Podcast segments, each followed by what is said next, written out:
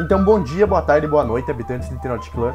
Eu tô aqui para falar sobre um dos temas que eu sempre quis falar nesse podcast, que são sobre as civilizações emeríndias e seus, suas conquistas, seus mitos e suas derrotas. E, bem, espero que vocês estejam ao lado do nosso querido senhor Quetzalcoatl. Que é isso, Miguel? Tá falando umas línguas estranhas? Começou a jogar LOL?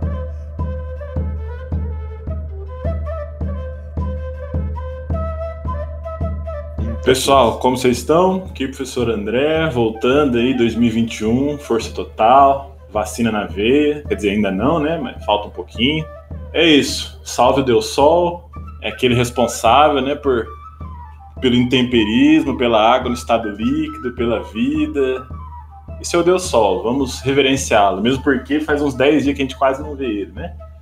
Então, eu já agradeço a disponibilidade do professor Vladson. Era para ele ter estado aqui lá na, naquela trilogia que a gente fez das, das revoltas, né? Mas ele estava é, afastado por para concorrer lá a, a, um cargo na Câmara de Queras Iguaçu, mas agora tudo certo, ele vai nos ajudar aqui. Então, espero que fique bem da hora. Vou eu, bom dia, boa tarde, boa noite, conforme a ocasião aí.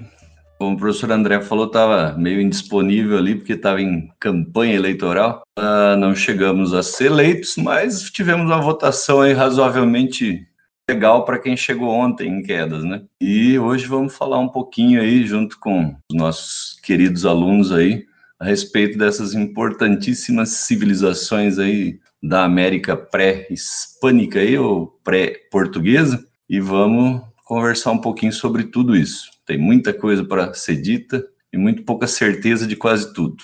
Então vamos lá.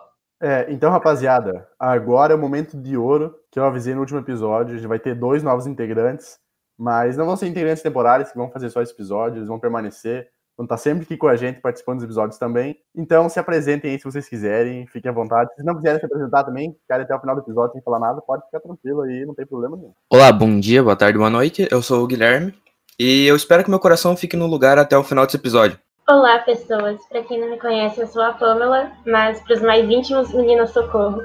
Menina socorro.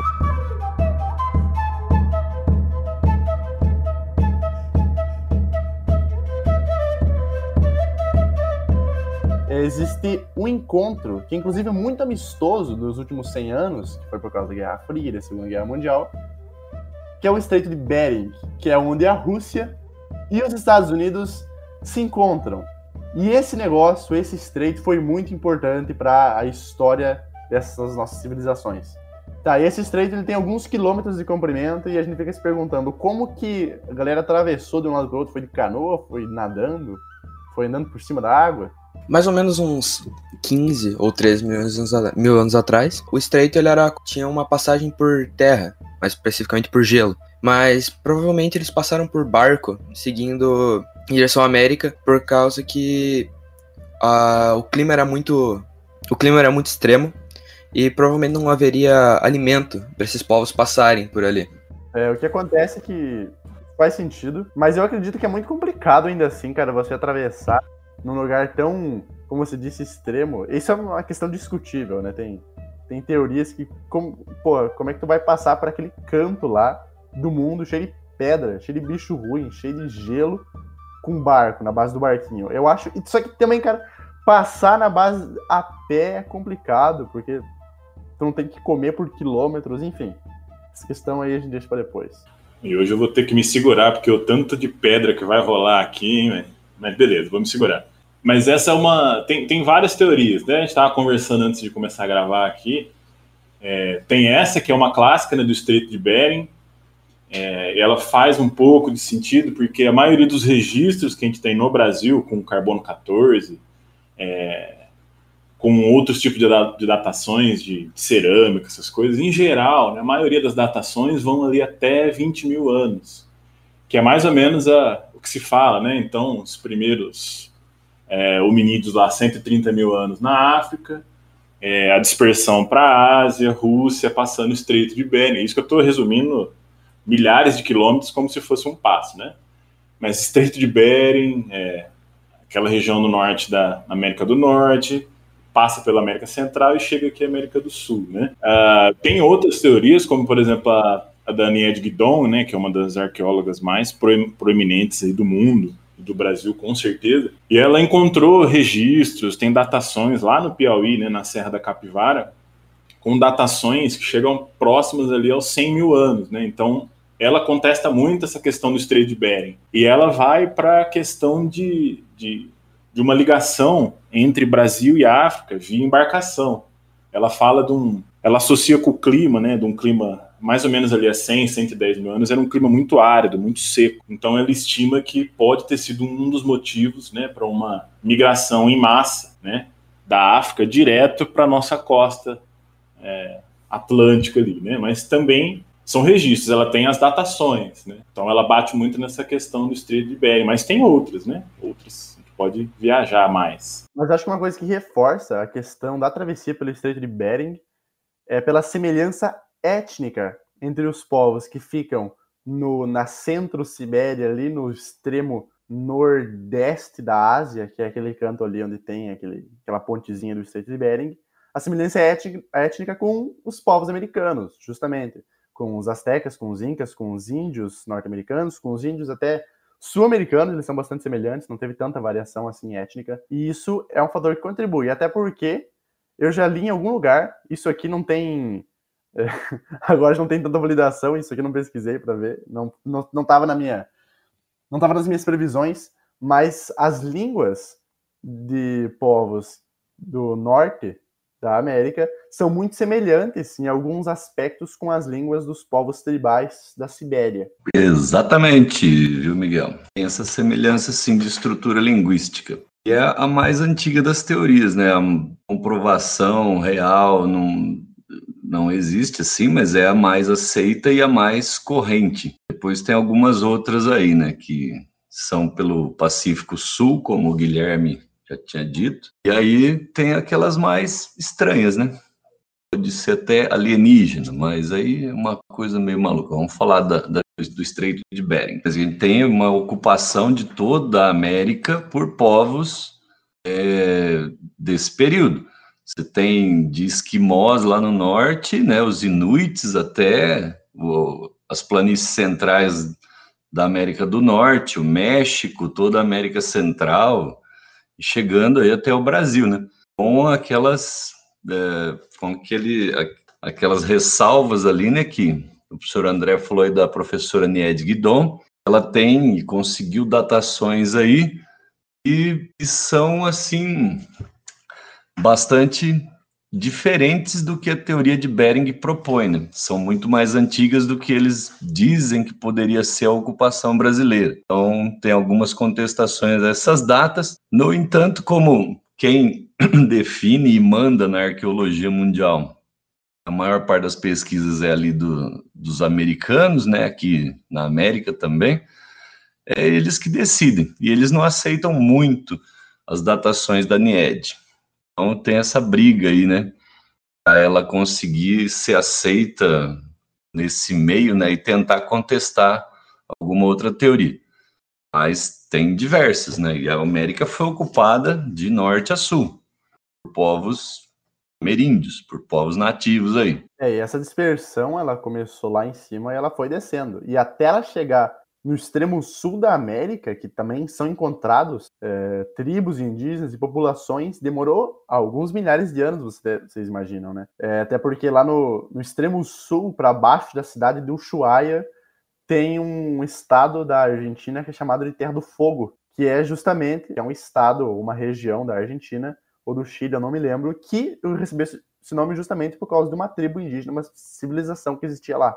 É na Argentina, sim. É a porção mais ao sul, né, do, da América do Sul, né? A terra da região da Terra do Fogo, a região de Ushuaia lá, que é inclusive bem turística. Só que na maior parte da, da América, esses povos ficaram não, mu não muito além do tribal, entendeu? Os povos eram tribais, não desenvolveram agricultura, não desenvolveram metalúrgica, mas em alguns pontos específicos a gente teve grande desenvolvimento tecnológico como foi o caso da América Central.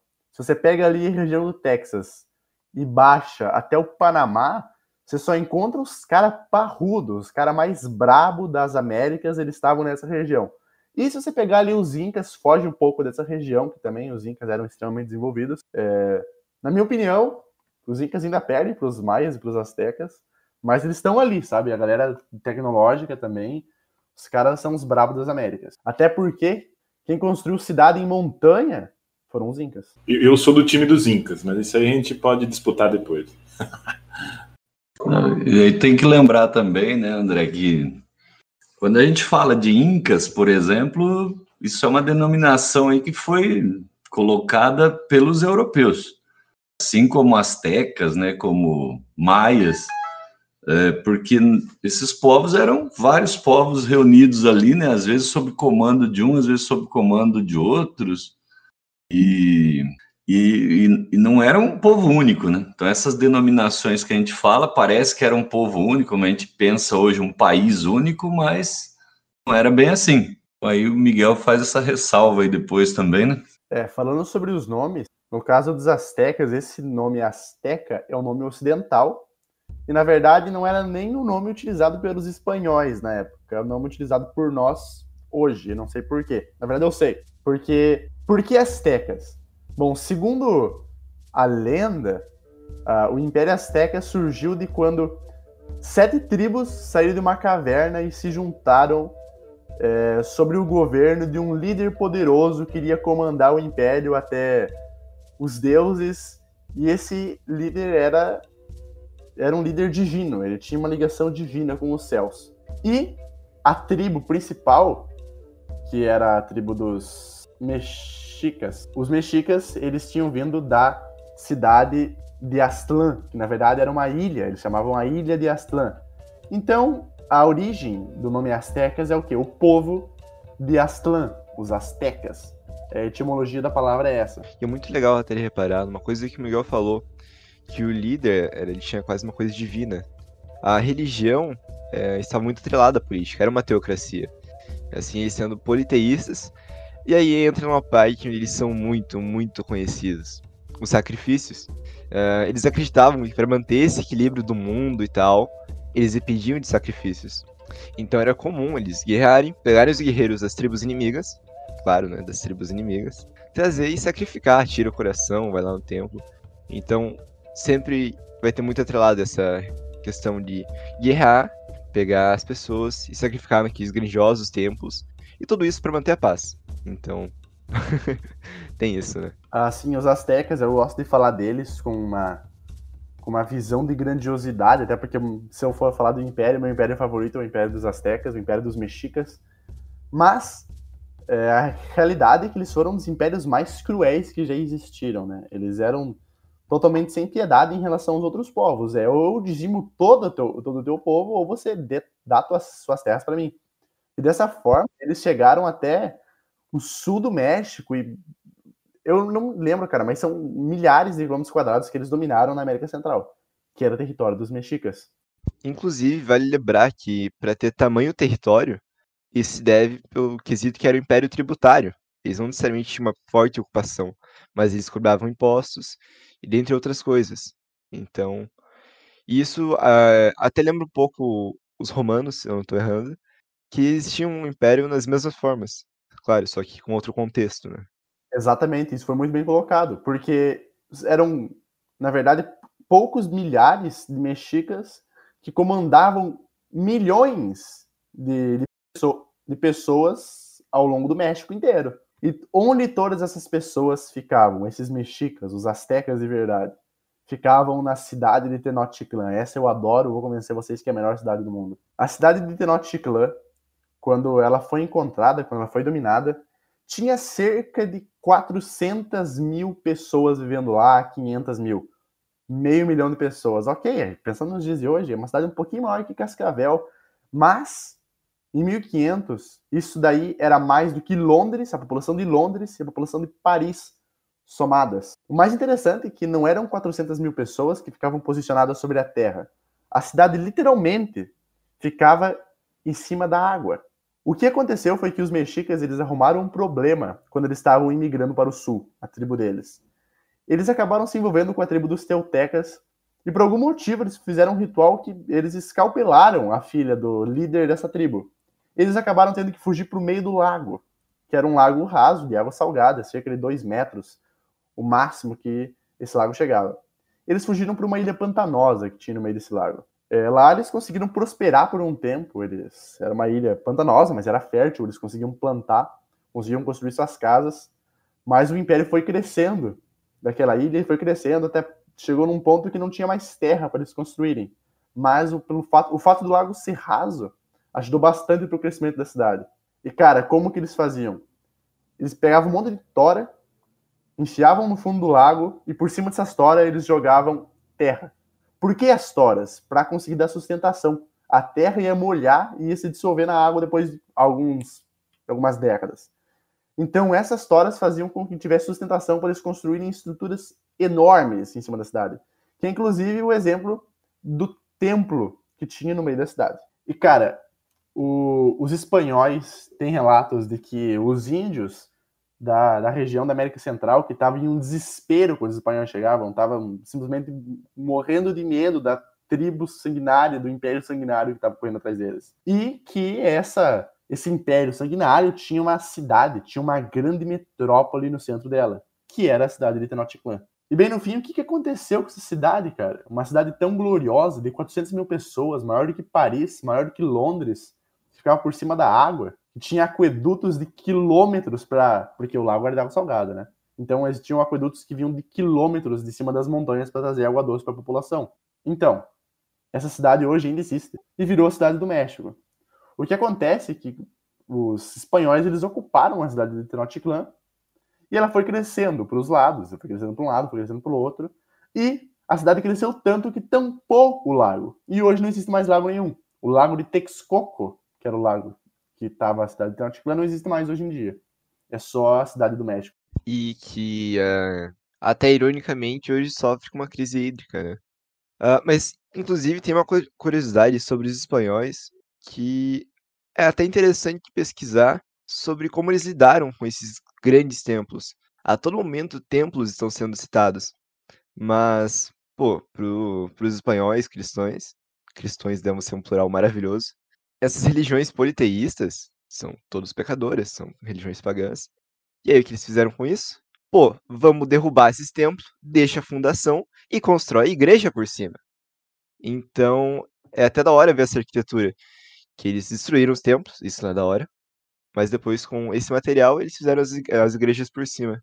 Então, é bem comum, sim, ter imagens disso. E é da hora pesquisar, recomendo.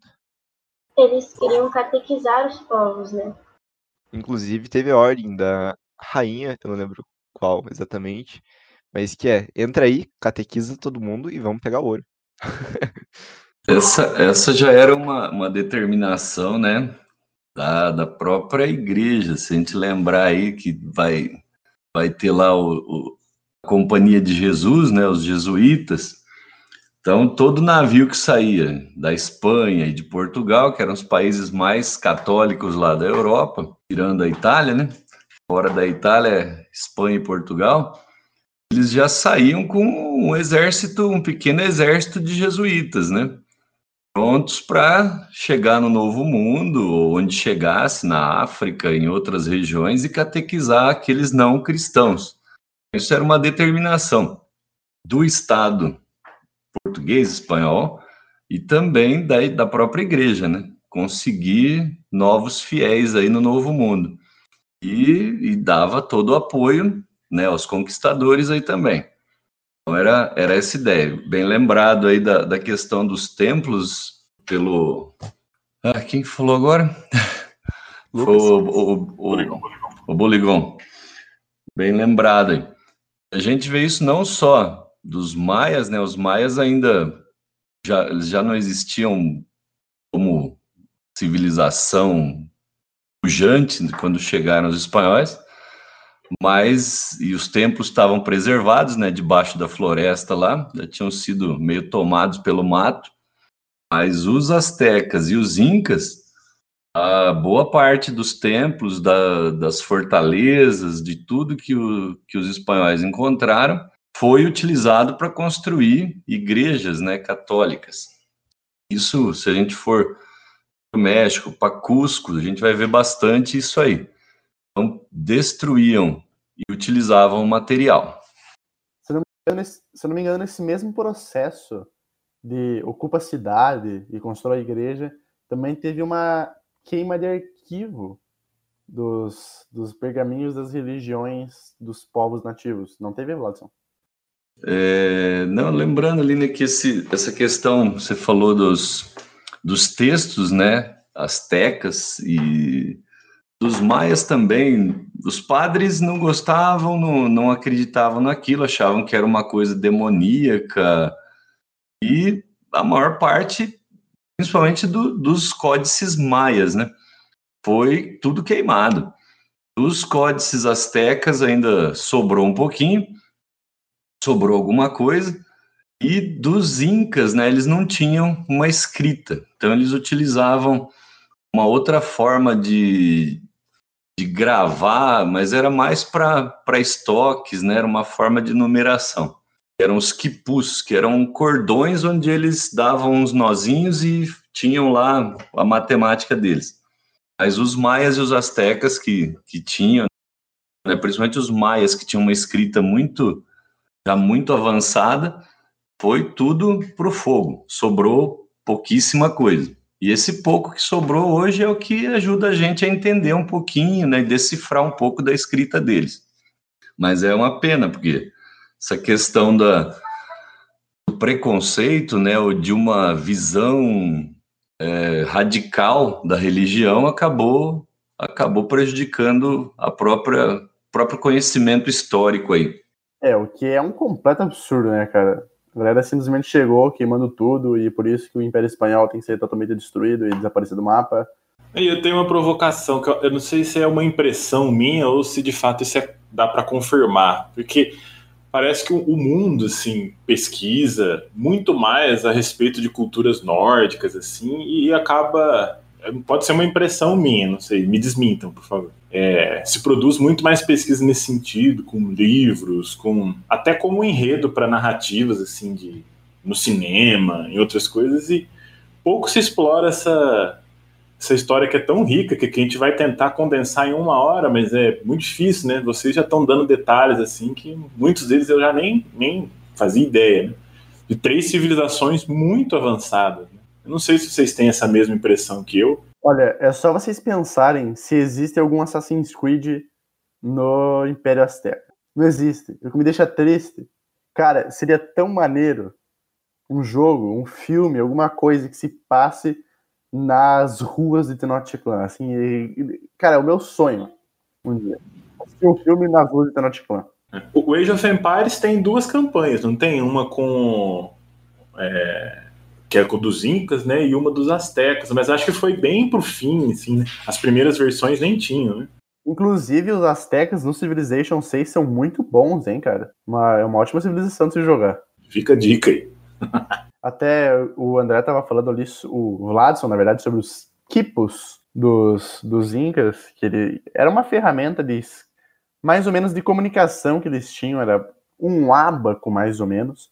Hoje em dia não existe mais essa tecnologia, ninguém, não existe mais nenhuma pessoa na Terra que saiba ler um quipo, se não me engano é isso, não existe ninguém que saiba ler um quipo hoje em dia. É, mas naquela época eles ainda eram utilizados, logo depois das colonizações, das invasões. Os espanhóis eles pagavam alguns nativos para que eles lessem quipos, porque uh, todo o, o, como é que eu posso dizer, a contabilidade do império daquela região era feita por nativos. Eles não, os espanhóis era muito complicado ali, no primeiro momento mandar espanhóis para cobrarem impostos. Então quem eram os nativos? E eles anotavam tudo isso em quipos. Então eles precisavam de pessoal que lesse quipos para conseguir é, fazer toda a contabilidade do império. Mas ao longo, depois de um tempo que a, que a ocupação foi aumentando, isso aí foi mudando e a tecnologia dos quipos foi se perdendo. Mas eu vim aqui só para falar que os astecas eles eram melhores, porque eles tinham uma espécie de ábaco mais avançados, eles foram a primeira civilização da Terra a utilizar o zero no sistema numérico deles, e eles tinham um calendário de 365 dias. Fora isso, fora o calendário aí, né, Miguel? Cheio de previsões, eram grandes astrônomos, eram grandes observadores dos astros, eles tinham previsões aí de eclipse solar, lunar, previsões aí de passagem de astros, né, de cometa. Muitas delas são precisas até até hoje não, né? Porque com os astros também, porque elas estão posicionadas os vértices de acordo com os pontos cardeais.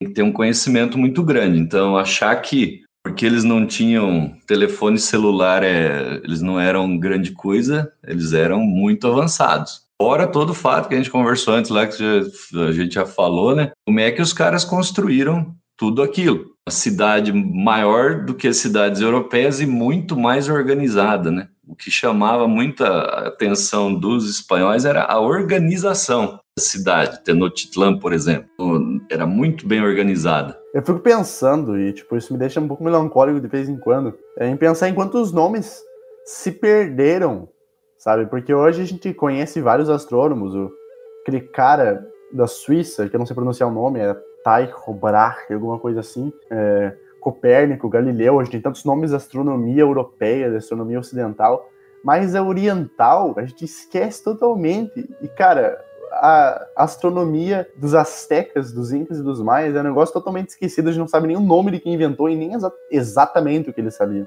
a gente não sabe direito. E eu fico pensando, quantos nomes, quem sabe, descobriram coisas muito antes de Copérnico, muito antes de Galileu, muito antes de Tycho Brahe, aí, que foram totalmente esquecidos, foram totalmente apagados, estavam no meio, infelizmente, daquela queima de arquivo que o Império Espanhol fez. E quantas vezes é, nós, nos, nos tratados, nos, nos acordos, né, não existia tratado, nos acordos que eram feitos né, com os espanhóis e esses povos, quantas vezes, depois o Vladson confirma, né, quantas vezes é, acordos foram feitos e os espanhóis foram lá e no fim não tem acordo nenhum, nós vamos matar todo mundo mesmo e se vira. Então eram feitos acordos para que determinadas é, é, é, etnias lutassem ao lado dos espanhóis, né, inclusive no caso da, do, dos astecas, né, então e de, com a garantia de que depois haveria ali uma compensação ou pelo menos uma não agressão e acabou o conflito e eu te destruí agora você me ajudou a destruir o seu seu vizinho e agora eu vou destruir você. Né? Quantas vezes os caras descumpriram com, né, acordos que já eram meio bizarros. Né? Inclusive o Vladson, eu lembro de uma aula que estava falando sobre os Incas, que o Pizarro enganou o, o imperador Inca com um salão de ouro lá, que o imperador Inca ficou armazenando por meses para conseguir fazer um tratado e não deu certo. Se o Vlad quiser contar isso daí com mais detalhes, se ele se lembrar. O que eu ia falar agora disso aí, o André lembrou bem, o senhor André lembrou aí, é, tanto com os astecas quanto com os incas, né? Eles utilizaram tribos rivais ali que estavam sob domínio desses povos, astecas e incas, e no final o acordo foi rompido, né? O acordo era a vontade dos espanhóis que valia e pronto. E a passagem ali dos Incas, né, o, o Atahualpa, que era o Inca, foi aprisionado e eles falaram que só, ia, só iam liberar ele, dos espanhóis, quando tivesse lá uma. Eles marcaram numa sala de um templo, enquanto não tivesse cheio de ouro, não liberava. E quando completou, eles simplesmente estrangularam lá o Atahualpa, mataram ele e, e acabou. Dominaram a, a população inca e não tinha acordo. Aquela visão do dominador, né? Então, aí também, né, Miguel, vamos fazer uma ressalva. A gente falar às vezes assim, ah, mas isso era sacanagem, eu não podia. Isso a gente pensa hoje. Mas naquela época era o que eles pensavam que valia e ponto, né? É, não tinha, para eles não tinha nada de errado. Era uma população inferior a eles que merecia ser dominada e virar cristão, e, e eles precisavam fazer o que precisasse. É isso. Então, a gente hoje pode pensar assim, né? Mas é porque nós estamos vivendo hoje. Talvez se a gente estivesse lá na Espanha, você estaria junto com o Cortez ou o Pizarro fazendo o mesmo.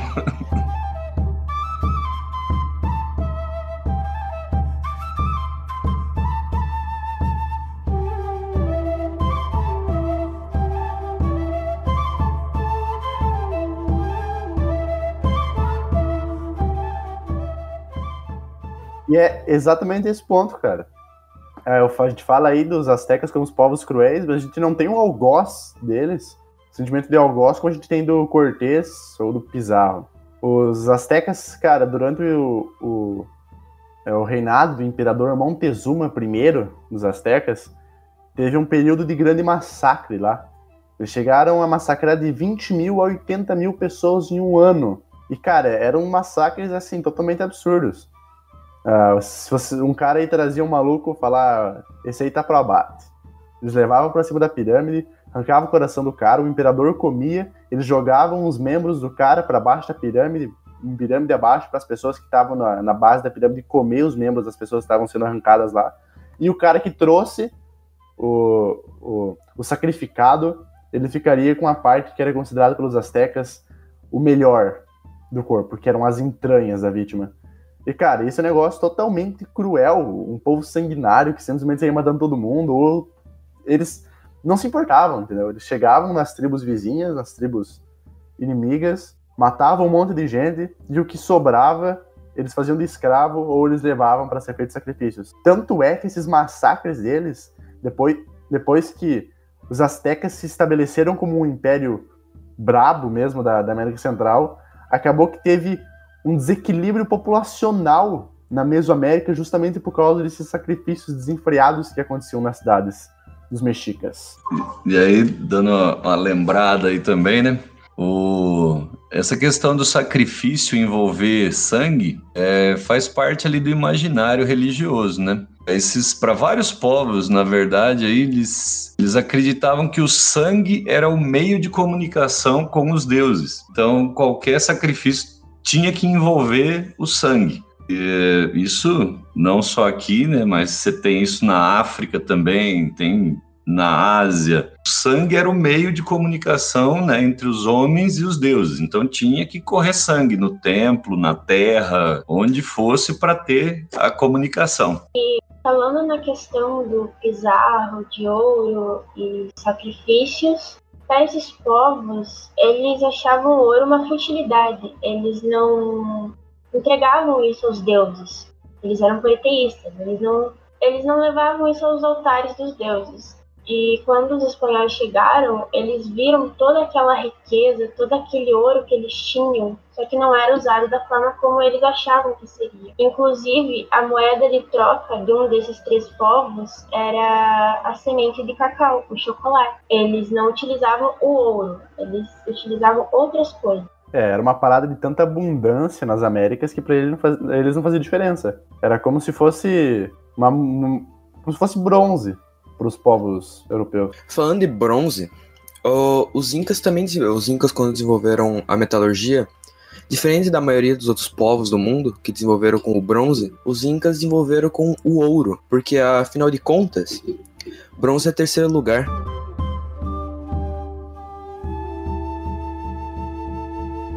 Para você ver o nível dos caras, né? Não esperava por essa. Tipo assim, você vê que essa galera aqui das Américas estava tão à frente que, inclusive, a maior pirâmide do mundo em questão de volume, não de altura, são dos nossos queridos mesoamericanos também. E já que a gente estava falando de pirâmide, eu gostaria muito de falar para vocês sobre a cidade misteriosa de Teotihuacan. É, depois de um tempo, depois que Tenochtitlan, a capital dos astecas, foi fundada, é, eles resolveram que eles iam fazer um templo muito brabo no meio da cidade. Um templo assim, nossa senhora, se vê de longe. E eles foram lá, foram arrumando terreno, foram jogando aquela história, foram jogando terra por cima. Só que a ideia deles não era fazer um templo da própria da, da ideia. Eles se inspiraram em um outro templo que já existia, o templo da cidade de Teotihuacan. E nos escritos astecas diziam que eles, aquela cidade já era abandonada quando eles chegaram lá quando os astecas estavam construindo o templo deles na cidade deles, Teotihuacan já era uma cidade abandonada. O que é meio intrigante, porque nem mesmo os astecas sabiam que povo era aquele e desde quanto tempo eles estavam lá. E com certeza não, não eram os maias, porque é uma questão de distância, né? Os maias ficavam ali na região de Teotihuacan, não, de, oh, confundindo já. Na região de Yucatán, na península de Yucatán, enquanto Teotihuacan ficava ao norte de Tenochtitlan. Ô Miguel, e isto aí também tem aqui com os Incas. É, você tem a cidade de Tiahuanaco, tem lá as ruínas de Tiahuanaco, perto de La Paz, perto, entre aspas, né? Ali é, não é tão longe, mas não é tão perto também, mas é lá na Bolívia. E próximo de Tiahuanaco tem uma outra cidade que chama Pumapunco, é, e ela é considerada por alguns estudiosos como uma cidade alienígena. É, até o pessoal de, de Tiahuanaco diz que quem ensinou eles a construir, a fazer as coisas, foram os, os que moravam em Pumapunco.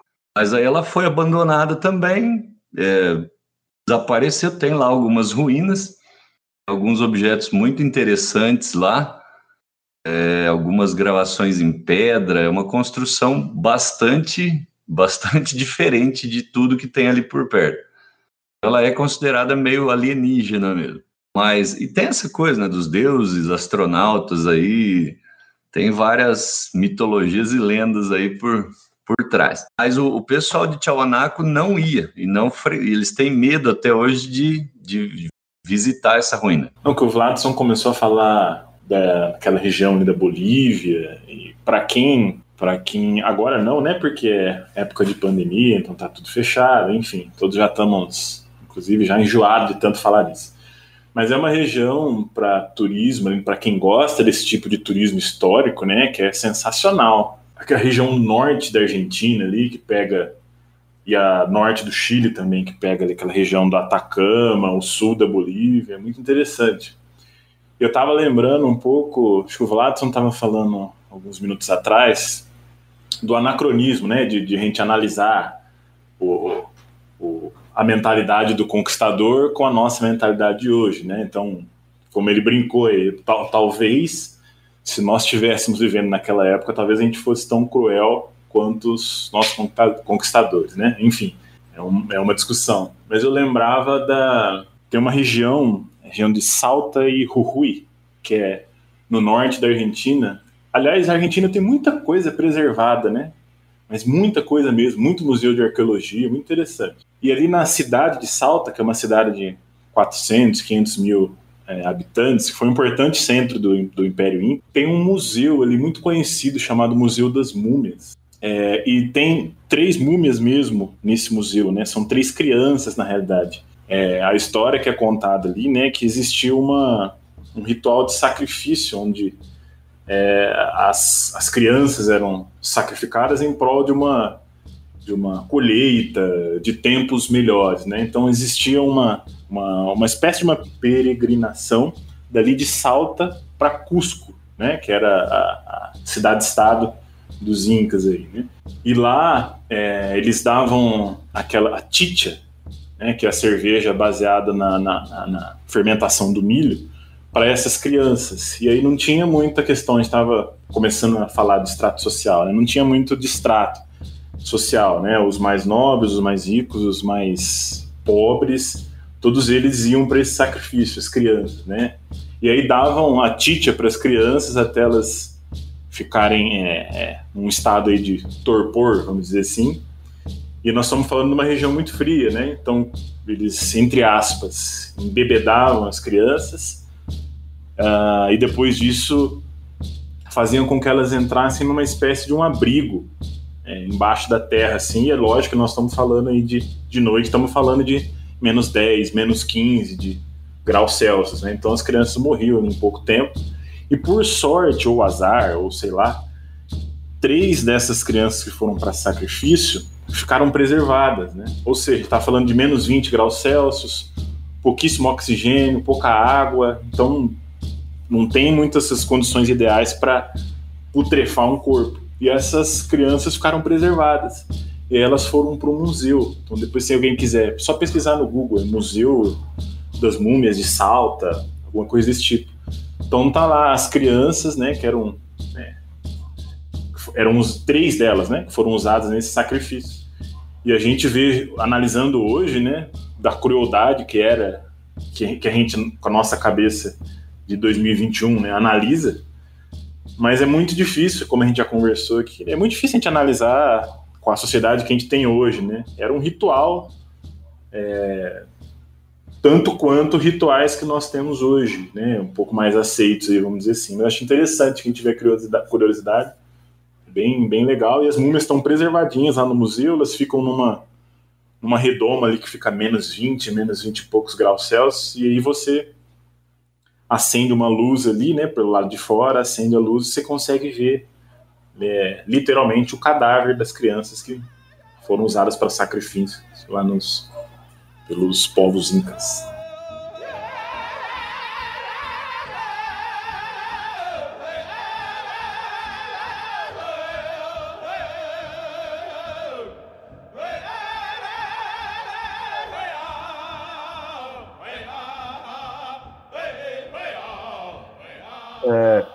Primeiramente, agora a gente vai por último falar sobre os maias, que foram a primeira das grandes civilizações da América, pelo menos é, eu acho que seja uma das primeiras, a gente não sabe, tem muita coisa, muitas descobertas arqueológicas ainda para serem feitas na América, mas a mais antiga e mais envolvida que a gente tem registros são os maias.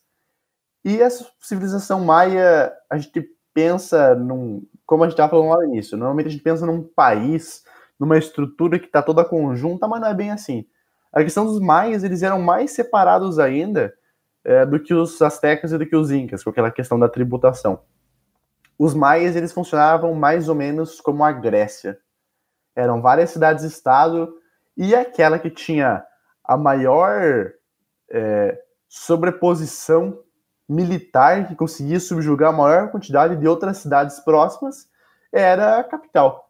E essa capital passou por anos de mão para mão, de imperador para imperador, e é, inclusive isso daí rendeu, a, como as capitais ficavam por um tempo na ascensão, rendeu grandes pirâmides para a gente apreciar. E uma delas é a pirâmide de Tikal, que é uma pirâmide muito da hora de ver aí. Se quiserem pesquisar, a pirâmide de Tikal é muito da hora, cara, pesado.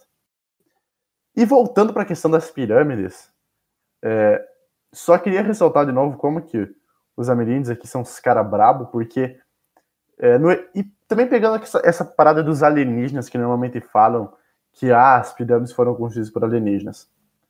Se alguma pirâmide foi construída por alienígena, é a galera da Mesoamérica, com certeza. Porque no Egito eles tinham uma ferramenta que a galera daqui não tinha, que eram os grandes animais de carga. É, aqui na América a gente precisa pensar primeiramente que a maior parte da região onde ficavam essas grandes civilizações era a floresta tropical. Ou seja, é pouco espaço, é muita árvore, é muita pedra e não tem espaço para existirem grandes animais. Animais de grande porte, uh, animais de grande porte não existiam muito por aqui. Ao contrário do Egito, era uma região que eles tinham cavalos, eles tinham bois, e existem algumas teorias até que eles tinham mamutes para conseguir carregar as pedras até em cima das pirâmides deles. E aí que tá. Aqui ninguém tinha esse artifício. Aqui a galera construía pirâmide na base da mão. Os caras construíam pirâmide na mão. Não tinha animalzinho guardar, não, não tinha rio, não tinha nada. Era a mão, cara. Os caras pegavam as pedras na mão, levavam lá em cima e botavam a pedra lá, cara. Miguel, sobre isso aí, eu vou lá para Machu Picchu. Ah, segundo lá o pessoal, ah, as pedras, né, as rochas lá de Machu Picchu estão numa montanha do outro lado do rio Urubamba. Machu Picchu até o rio Urubamba você tem uns 1.300, 1.500 metros de penhasco. O rio Urubamba ele tem, ele é bem largo, deve ter pelo menos uns 20, 30 metros e é muita correnteza. E aí até chegar no lado que tem a retirada assim, né, da, da rocha, são mais mil e poucos metros de altura. Então, é um trabalho hercúleo, né? É um trabalho assim que quando você chega e vê, elas não têm argamassa, que são cortadas em ângulos diferentes, que você tem pedra, tem pedra lá que tem 3 metros de altura por 5 de comprimento. E, e aí você tem pedra que tem 10 por 10 centímetros e se encaixa perfeitamente, é, é um negócio meio, meio abismante, assim, você fica realmente pensando como é que conseguiram fazer isso. Uh, no caso ali, né? uh, lá em Cusco também tem a fortaleza de Sacsayhuamán, ela tinha um observatório E se você ficar no meio dessa. Só que ela foi destruída. A construção foi destruída, mas ainda tem lá o círculo e algumas, algumas paredes ainda estão é, com alguns centímetros ou com um metro de altura. Mas ela, no meio dela, você não consegue ouvir. Mas se você falar lá no meio, todo mundo que está em volta ouve. É muito estranho. Então, são coisas assim de, de uma uma tecnologia que nós não temos hoje que a gente também não consegue explicar, mas que eles já conseguiam fazer e fizeram, né, que está preservado até hoje. Então, os maias também, só a questão do calendário deles, né, são aí os senhores do tempo, o calendário maia como eu falei, ele, ele previu vários eclipses e todos eles aconteceram no tempo previsto por eles. Então, são coisas que a gente fica realmente pensando, né? Ou, ou esses povos tiveram alguma ajuda aí, ou eles eram realmente grandes estudiosos. Os caras eram bravos. É, acho que tudo isso serve para alimentar o imaginário, né? De, de nosso hoje, né? Quando a gente olha para essas civilizações e não consegue enxergar uma, um, motivo, um motivo, não. A gente consegue é, enxergar uma técnica para que eles tenham chegado a esse resultado. O caso dos maias também teve aquela situação de, do, de prever o fim do mundo, né? Que eu não me ajudem, eu não lembro que ano que era que eles previam. 2012. 2012, né? Que também eu lembro que gerou uma comoção assim grande de, de uma galera. Inclusive, acho que na época, 2012, teve um turismo muito alto, muito grande, né? Muito relevante, assim. Porque, de fato, uma boa parte da população, bom, seguindo a linha que o Vladson falou, né? Se os caras tinham uma precisão tão grande, né? Na questão da, da construção dos templos, de prever os eclipses, é o que que o que, que me faz pensar que eles vão errar agora, né? Com essa previsão do fim do mundo. Quando na realidade era uma previsão, não era uma previsão do fim do mundo propriamente dita, né? Era uma previsão de um ciclo, ciclo novo de vida, né? E aí o mundo inteiro pirou, né? Pirou nessa. Eu pensei que era só porque tinha acabado a roda que eles estavam. Porque eles escreviam os calendários dele tipo numa roda, né? Num, num disco. Eu pensava que era só porque tinha acabado o disco, cara. Tipo, Nunca, nunca pensei que era uma, uma, de fato uma previsão, alguma coisa do tipo. Que a cada X anos eles faziam um disco novo, ou eles nem precisavam fazer, até porque ele previa para anos para frente, né? E muito se discute hoje sobre a, a extinção da civilização maia. Tipo, o que, que rolou com os caras lá? É, a gente não sabe, porque os maias eles desapareceram muito antes do surgimento dos astecas, dos teutecas, dos zapanecas ali da, da, da América Central e dos incas, inclusive.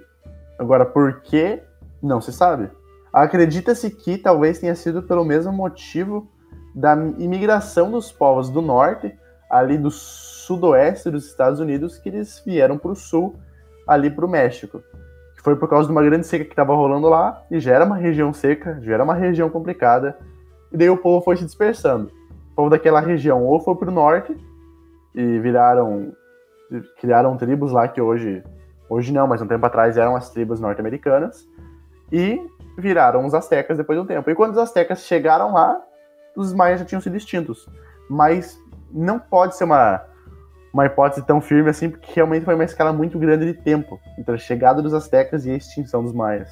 Mas a, a ideia aí da, da teoria, né? Também, de novo, voltamos na questão da ciência e da teoria, né, Miguel? A mais aceita é de mudança climática porque as, as cidades, como você falou, as cidades-estado maias, elas estão numa região ali da Guatemala, onde não existem rios. Então tem muita floresta, tem muita umidade e tal, mas eles dependiam do regime de chuvas. E quando, por volta de 1200, se não me engano, que teve uma, uma seca muito grande, é, eles começaram a fazer sacrifícios para os deuses e a chuva não vinha, o povo foi, supõe-se, né, perdendo a fé nos deuses e foram perdendo a fé nos sacerdotes e abandonando as cidades. É a teoria mais aceita em virtude de serem encontradas em todos os prédios públicos, esses prédios maiores, toda cidade tem uma cisterna, eles têm grandes cisternas. Então eles coletavam a água da chuva essas cisternas para poder é, usar durante o ano, né, no período de seca. E aí os rituais eram feitos para movimentar esse ciclo de chuva, água, que era a vida para eles. Quando isso ah, começou a, a colapsar, a população foi aos poucos perdendo a fé e foi abandonando. As cidades maias foram abandonadas. Então, a, a, a teoria que se tem é de que esse, esse essa mudança do clima para mais seco acabou levando ao colapso da sociedade.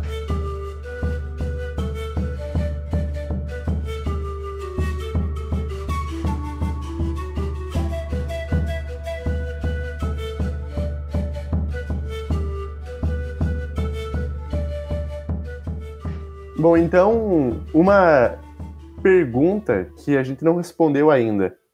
Como que esse povo todo caiu? Se os astecas eram um império tão grande, tão poderoso, que tinha subjugado tantos outros povos, como que eles foram perder para apenas um pequeno grupo de espanhóis, menos de 500, de forma tão vergonhosa, de forma tão humilhante? É, esse processo que aconteceu foi não foi tão imediato, ele foi muito gradual. É, com os astecas, a gente tem um pouco mais de detalhes por causa da, de alguma, da, das escrituras. E o que, que acontece? É, o Hernão Cortés ele deu um golpe na cidade de Tenochtitlan. Ele e o pequeno exército dele, de 500 homens, é, se movimentaram pelas, pelo, pelo México e eles foram destruindo povos. Eles tinham armas, eles tinham pólvora, eles tinham tiro. E daí eles foram rasgando o, todas as outras tribos que tinham até eles chegarem nos astecas e finalmente a capital deles. É, o Hernan Cortés viu que era meio complicado ele e o microexército dele lutarem contra 100 mil soldados astecas com lanças e machados para cima deles, então eles resolveram ficar de boa por um tempo. E daí, é, o Hernan Cortés ele decidiu conversar com o poderoso imperador da época, Montezuma II, do Império Azteca. Chegando no palácio, o que, que o Renan Cortés fez? Simplesmente mandou os amigos deles espanhóis matarem os soldados do Montezuma que estavam dentro do palácio, que estavam ali no salão. Então Renan Cortés fez Montezuma II de refém. E assim ele conseguiu subjugar a cidade por um tempo, mas mesmo assim não estava totalmente dominada. É, e a cidade foi começando a tomar uns rumos meio estranhos, porque a população não estava satisfeita com o rei. Os nobres, nobres entre aspas, né? porque não era bem assim que funcionava, estavam começando a ficar insatisfeitos com o rei e Montezuma estava ficando sem aprovação. E a cidade começou a virar um caos. É, então, o exército do Hernão Cortés, enquanto isso, estava fora da cidade, reunindo soldados de outras tribos que eram subjugados pelos astecas para conseguir atacar Tenochtitlan. E, chegado o dia, é, o exército, pequeno exército de Hernão Cortés, com cerca de 500 homens, é, e outros 200 mil indígenas aproximadamente atacaram a cidade de Tenochtitlan e assim a cidade caiu e Montezuma II também. Claro que essa batalha tem muitos mais detalhes do que eu estou conseguindo dar para vocês agora. É, os documentários da Discovery são bem detalhados, bem detalhadores quanto a esse momento de queda. E, mas mesmo assim ainda não não está muito explicado, porque Tenochtitlan, por mais que fosse o coração do império, ainda assim não era todo ele tinha outras cidades, tinha, existia Tula, existia outras cidades perto do Pacífico do que do Atlântico, outros vilarejos, então como que tudo isso caiu? Aliás, como que esse pequeno exército de 500 homens derrubou toda a Mesoamérica e não só os astecas? Tá bom, também não pode se esquecer que as doenças que eles trouxeram para a América, algo que os nativos aqui nunca tinham visto, podem ter ajudado muito nessa conquista.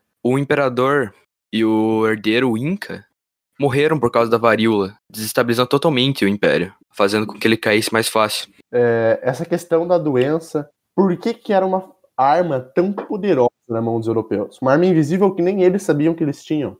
Então, é, como eu, no livro do Yuval Noah Harari, ele explica que antes do descobrimento das Américas, o mundo era dividido em dois: o mundo da Afro-Eurásia e o mundo das Américas. A Afro-Eurásia ela estava de certa forma, toda conectada, desde, desde a África, de certa forma, até a Europa e o extremo leste asiático. E, bem, isso acontecia de certa forma inconsciente por parte desses povos que viviam na Afro-Eurásia, até porque em certo momento a Índia utilizava a moeda de Roma, mesmo que fossem dois impérios que não sabiam que o outro existia. As rotas comerciais conectavam eles sem com que eles nem mesmo soubessem da existência do outro. Então esse povo estava todo conectado. E aí que vem uma palavra muito importante: esse povo todo estava aglomerado. A Europa tinha muitas cidades e a galera vivia muito próximo lá, no meio do, do lixo, no meio da, da bosta, no meio de tudo que vocês podem imaginar, no meio da sujeira, totalmente suscetível à doença. E isso totalmente é suscetível à transmissão de outras doenças de outros povos. Os astecas, por outro lado, estavam em desvantagem quanto a isso, porque Tenochtitlan era uma cidade muito limpa. É, alguns relatos falam que os astecas, inclusive, não gostavam dos espanhóis quando eles chegaram na cidade de Tenochtitlan por causa do cheiro terrível daqueles espanhol desgraçado não conseguia aguentar o cheiro dos exploradores, de tão fedorento que eles eram, porque eles não tomavam banho. Então, os, os europeus porcos e sujos desenvolviam doenças, e depois, ao longo dos séculos, os corpos deles desenvolviam anticorpos para essas doenças e ficavam é, mais resistentes. E eles carregavam vírus dentro do corpo sem nem mesmo causar alguma doença no corpo deles, até porque eles já tinham desenvolvido o que eles precisavam. Então vocês imaginam que se chegasse um cara com gripe porque tava, todo mundo ia pegar uma doença, uma gripezinha fraca e ia todo mundo morrer. Inclusive, isso hoje é uma preocupação para o pessoal da FUNAI quando eles encontram e eles tentam entrar em contato com tribos ainda desconhecidas. Porque eles não têm os anticorpos necessários para desviar das doenças nossas. Que hoje em dia nós somos muito mais resistentes a doenças do que qualquer povo já foi. Então, qualquer gripezinha que ataca você hoje, que te deixa dois dias com coriza, pode matar uma tribo inteira. E foi o que aconteceu na Mesoamérica. Por incrível que pareça, tinha um cara, um maldito de um cara com varíola dentro do navio dos, dos espanhóis. E aí, cara, esse maluco matou todo mundo. Foi o grande responsável pela chacina que teve aqui nas Américas. Os povos não tinham nenhuma forma, não conheciam aquelas doenças, não conheciam aquele organismo, não conheciam nada. Só sabia que tinha um monte de gente morrendo por um motivo que eles não faziam ideia de onde tinha surgido aquela praga.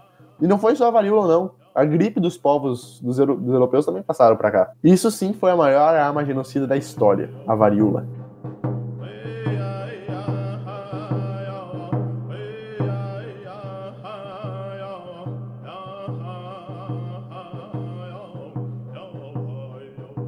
Então, finalizando o episódio e complementando a minha introdução, eu tinha falado que esses povos tinham dado o nome de um rapper, e bom, esse rapper não é nada menos, nada mais que Tupac Shakur, o qual a mãe dele deu o nome de Tupac Amaru Shakur.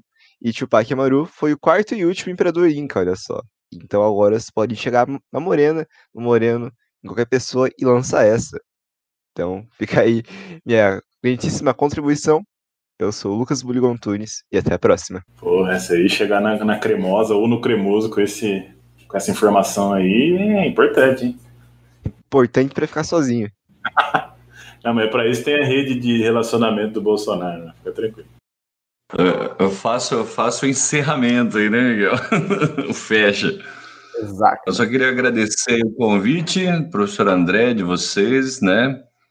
Para estar tá participando, gostei bastante. Espero que outra, em outras oportunidades eu possa participar aí também, se for convidado.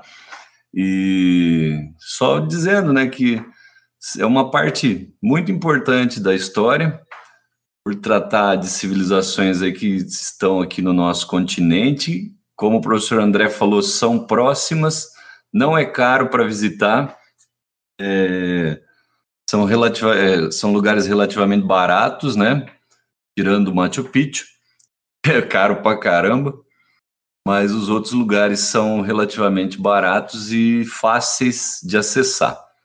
Então, para quem tiver oportunidade, em vez de viajar aí para conhecer a Europa e coisas desse tipo, vá, ou Disney, né? É bem pior. Vai lá conhecer Tiahuanaco, Pumapunco, vai conhecer o Vale dos, dos Reis ali, né? vai conhecer Potosí, ou vai lá para Cusco, que é uma cidade multicultural, muito legal.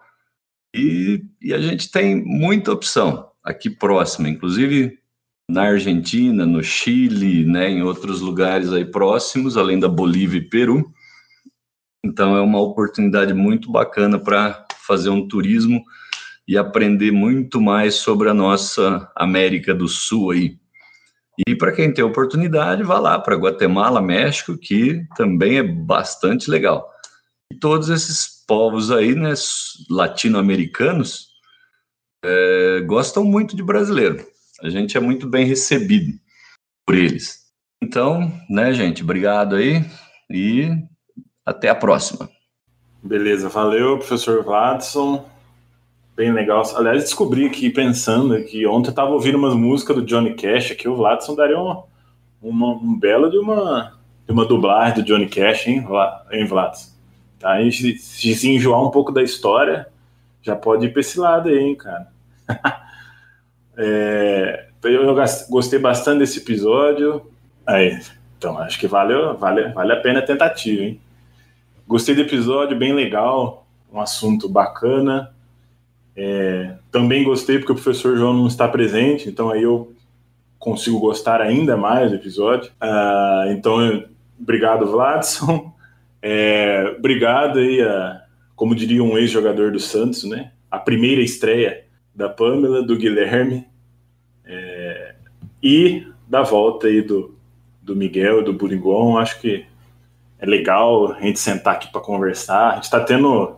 A gente não percebe às vezes, mas é um momento legal de estudo, né? Então, bem interessante esses momentos. Para fechar, não vou dar uma de João e ficar meia hora aqui falando. É, algumas dicas que eu acho interessante. É, tem um filme que eu não acho tão legal assim, mas como é uma dica, é, aí a pessoa que for ver que julgue se vai ser interessante ou não. Tem um filme que é do Mel Gibson, é, Gibson, né?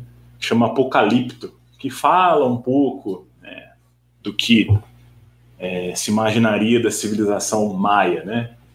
Ah, bom, é uma dica. Assistam e depois é, critiquem. É, a gente falou do Age of Empires, né? Então, poucas vezes a gente deu dicas usando jogos, né? Mas o Age of Empires tem campanhas dos Incas, tem campanha dos Aztecas. Aliás, até uma unidade de, de, de uma unidade de milícia deles que chama Jaguar, né? Que era uma unidade que, que eles utilizavam mesmo, né? Com pele de onça, enfim. Bem, bem interessante jogar essa parte. O Age of Empires, para quem gosta de história, né? Um, é uma ótima ferramenta. Por fim, um, um site que eu dei uma viajada, não sei se o Vladson conhece, mas eu dei uma viajada nele aqui, que chama Enciclopédia, é, Ancient Story Encyclopedia eu dei uma viajada lendo aqui sobre as civilizações, achei ele muito bom. Então fica também essa dica. E é isso. Começamos 2021. Esperamos que em breve tenhamos a vacina e é isso. Salve os povos andinos, salve ao IFALA e vamos que vamos. Enfim, obrigada a todos que possibilitaram que a gente esteja participando desse podcast incrível que possamos trocar muitas informações juntos. Agradeço imensamente por, por esse episódio e pelos todos que virão. Até a próxima. Então, eu sou o Guilherme e eu queria agradecer por estar podendo participar desse episódio e eu acho que a gente vai a gente vai se ver muito mais. Além disso, e eu queria recomendar um livro que eu gostei bastante, que eu andei lendo esses dias, chamado América Mítica. Ele conta sobre as mitologias da, das tribos da América já que é um bom tema do episódio, né? Eu vou dar essa dica. É, então, muito obrigado a todos por terem escutado esse episódio. Rapaziada, aqui a gente teve pela primeira vez dois integrantes novos agora.